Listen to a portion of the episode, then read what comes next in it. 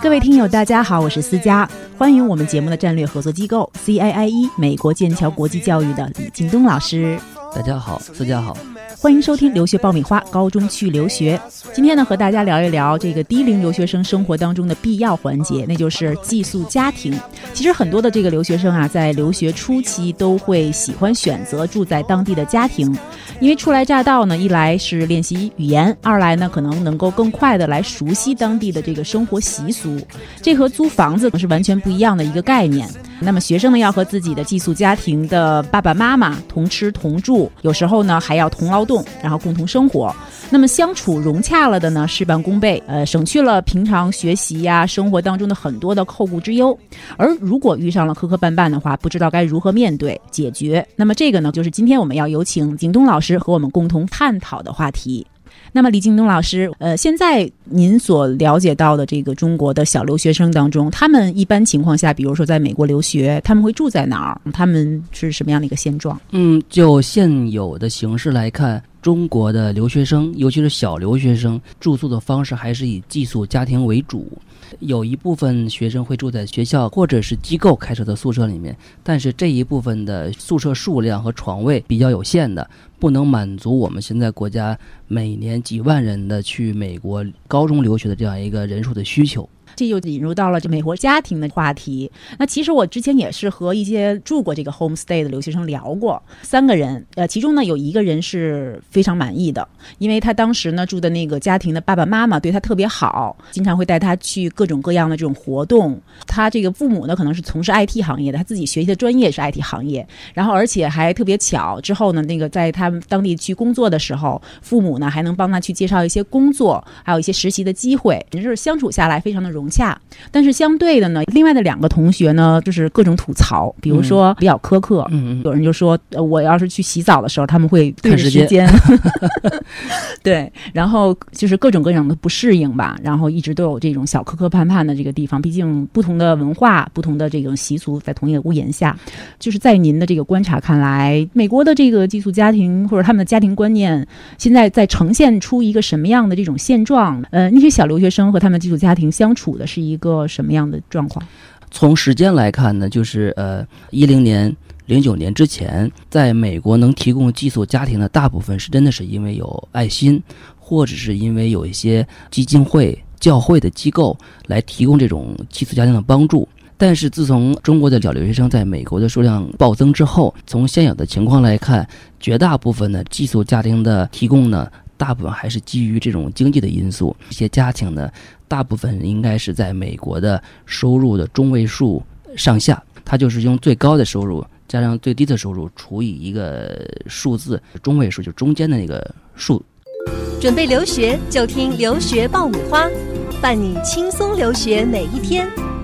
现在您印象比较深的这个寄宿家庭，他们是一个什么样的家庭结构？父母会从事什么职业？嗯，一般来说呢，现有的寄宿家庭理想状态下的嘛，他应该是一对父母带着一到两个孩子，呃，住在一个独栋的呃 house 里面，房间呢大约应该有四到五个，那么其中会余出一间到两间来提供给国际学生去居住，同时它大的一个起居室作为大家的一个活动用，这是一个一个很理想状态的一个美国家庭。嗯，理想的状态。如果不理想的状态，就是现实是现实现实状况呢？那么实际上很多时候这里面不会是一对儿夫妻，在美国的单亲的比率非常高。我们在美国的选择家庭的时候呢，会经常会碰到这种单亲的呃父母领带着一个孩子去寄宿一个国际生的状况。那么对于国际生来说，寄宿家庭要尽什么样的这种义务呢？他们会帮他去做些什么？首先，你要充当国际学生的监护人，就是因为他自然的父母没有到美国，要保证这个被监护人在美国的一些安全，提供日常的餐饮、住宿。除了一日三餐之外，呃，比如说孩子的衣服啊什么的，他会需要帮他去清洗吗？这个是在服务范围之内吗？这个不在服务范围之内。实际上，呃，很多寄宿家庭自己的孩子也要自己洗自己的衣服。我举个例子来说，我们的很多国际生进入美国的寄宿家庭之后，会首先收到一个家庭给他的一个家庭规矩，会告诉这个孩子，你在我的这个住家里面能做什么，不能做什么，同时呢，要规定你每天要做一定的家务。这个不单是对我们的国际生，实际上美国的家庭对自己的孩子也是这么要求的。嗯，他会锻炼孩子从小去帮助父母去做一些劳动。那住宿家庭除了你管我的一日三餐，提供给我住的地方，那他会相应的承担一些教育的责任，或者是比如说有一些课外的活动，比如说我上学要接送，这个都会有吗？这个我们会在合同里面去有一些规定，包括这种接送，包括这个日常的照顾起居照顾。但是说从辅导孩子这个角度来说，你也得看这个家庭的呃父母是否有这个能力。嗯呃，因为我们很多孩子在中学学的课程，实际上有的时候已经很难度了。那么这个家庭如果他的这种教育水平比较低的话，他是提供不了这种辅导的。嗯，那如果我要是这个孩子的父母的话，嗯，那我可能想说去找一个教育的水平更高一点的这个寄宿家庭。我想提一个东西，就是说，在我们看日后家庭是否能很融洽的结果的时候呢，实际上最关键的就是最开始你选择家庭的一个标准和初衷。我们其实尽量想劝中国的家长对美国的家庭，你的预期要放低。中国的这个父母会跟我们提，我要去给我的孩子选择一个中产阶级的家庭，然后呢，需要要达到什么什么样的标准？有的家长会甚至会给我们列一个很详细的清单，呃，家庭要有什么东西，要有几个车，牌子什么样子，房子是什么样子的。实际上，这是我我觉得是完全对美国实际上是一个很不了解的状态，嗯因为美国人基本上如果说这个中产阶级呢，实际上只是定义他有自己的房子。有自己的车子，但至于这个房子值多少钱，这个车什么牌子，另当别论对对对，那时候另当别论了，那是可能在曾经里面你的努力的结果了。呃我们现在目前来看到整个的美国的经济呢，刚才我说的中位数左右的寄宿家庭的这样一个范围，大部分来说，对于中国家庭来说呢，实际上都算是穷人了。二零一五年还是二零一四年，我看到一个家庭的平均收入大约是五万多美元，五万多美元和人民币也就才三十几万。那么三十几万的家庭的收入，实际上对于我们这边很多中国的父母来说非常少了。嗯，对，所以呢，就是说我们实际上把孩子送去美国，他住到寄宿家庭里面，你要把预期不要放特别高，嗯想想他跟你一样有一个豪宅，有多多少车，有有人照顾你，你把这个预期放低了，那么未来。在孩子跟寄宿家庭相处的过程中，你就不会有一个高预期和低现实之间的差距，会少产生很多矛盾。那么李老师，问题来了，那我怎么样去选择比较好的或者合适的这个寄宿家庭呢？其实从硬件上并看不出来一个家庭的好坏，因为人和人之间的相处跟硬件实际上是没有关系的，那是软件，就是人的性格，性格是否能很相融洽。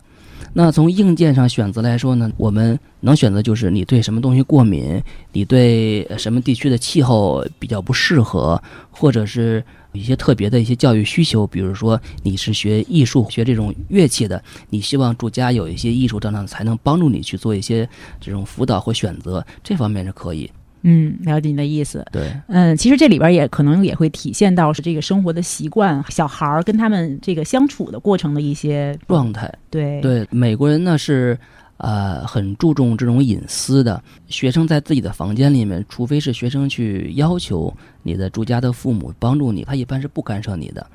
所以很多时候要靠我们孩子自己去解决自己学习上的难度。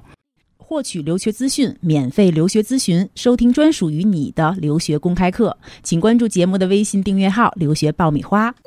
准备留学就听留学爆米花，伴你轻松留学每一天。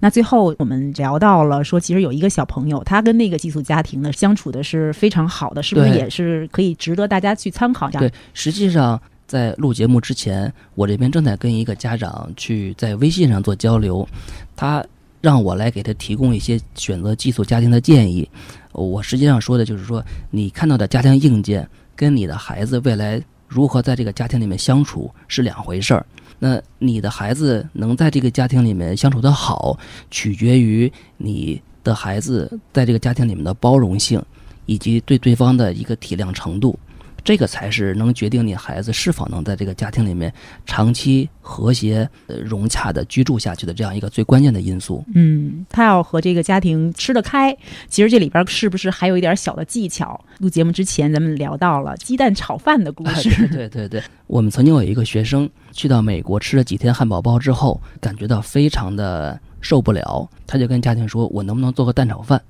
他说：“没问题啊，可以啊。”他照着自己印象中自己爸爸做蛋炒饭的流程，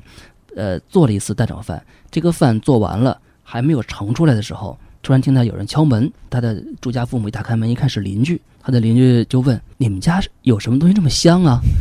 说：“我们孩子在做蛋炒饭，我能看看吗？”过来一看，我能留下来吃吗？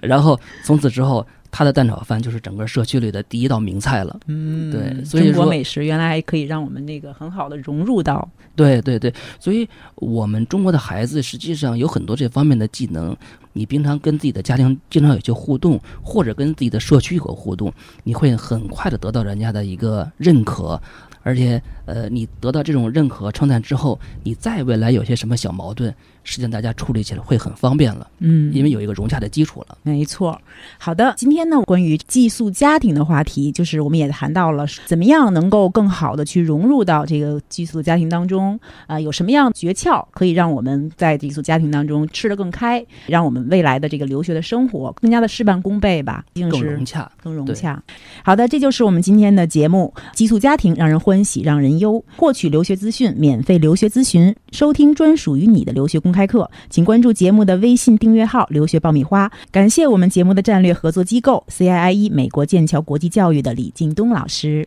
谢谢大家，谢谢大家。